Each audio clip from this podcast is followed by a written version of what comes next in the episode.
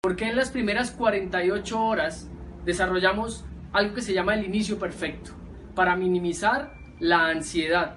¿En qué me metí? ¿Esto sí será cierto? ¿Será que tomé una buena decisión? Eh, ¿Hice lo correcto? Entonces necesito minimizar mi ansiedad. ¿Con qué? Tomando acción, tomando acción. ¿Y de, de, qué manera lo hago? Entonces, te vas a reunir con la persona que te invitó, que es tu sponsor, tu patrocinador, a definir tu por qué, cuál es tu real razón, por qué vas a hacer esto.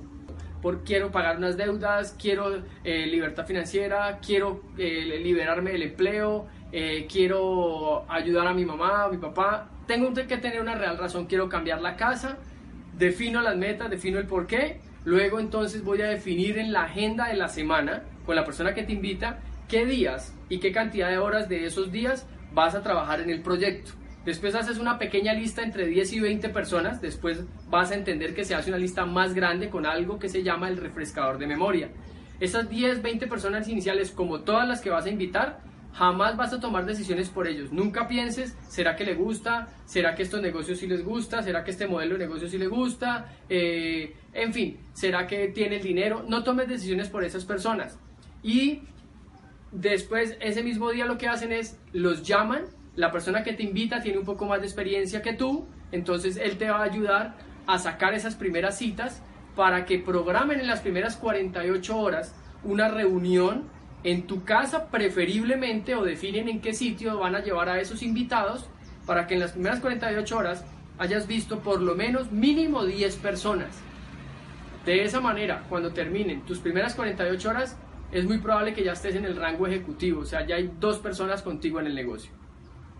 Es muy importante saber que hay unas conductas que debemos aprender en este negocio. Eh, la primera se llama edificación. Edificación significa que voy a hablar bien de la persona que me apoye, la persona que me ayude, la persona que me presenta el negocio. Edificar es hablar bien de todo, pero dentro del negocio lo primero que voy a aprender es la persona que me va a hacer la presentación, yo hablo bien de esa persona. ¿Qué pienso yo de ella? Así lo acabo de conocer en la parte personal, en la parte laboral busco dos, tres eh, cualidades o valores que yo ya identifique, conozco su profesión, su nombre y transfiero, voy a transferir la confianza en la persona que yo invito o los invitados que tengo en mi casa, transfiero la, la, confianza. Entonces, quiero que tengan toda la confianza en él como ustedes confían en mí. Eh, por esto que les estoy diciendo de él es la persona que yo quiero que sea la que, la que les transmite la visión de lo que yo, del proyecto. Después de la edificación hay que eh, tener en cuenta eh, una buena presentación, o sea, independiente de cómo nos vestimos, pero presentarnos bien, estar limpios, aseados, eh, que no haya interrupciones, celulares en vibración, que durante la presentación sea uno a uno o en reunión en casa, mientras la persona que esté hablando, tú no estés ah, chateando o hablando por el celular o te pares de la reunión, que es señal de que entonces la reunión no es importante. Eh, durante esa reunión, no vayas durante la reunión a hacer preguntas. Si tienes alguna inquietud o alguna duda, las haces al final, cuando ya todos tus invitados se vayan. Pero durante la presentación, calladito me veo más bonito. Simplemente con la cabeza lo que la persona esté presentando, tu líder o la persona que te invitó, tú estás todo el tiempo, sí, acentuando, jamás hay bebidas alcohólicas.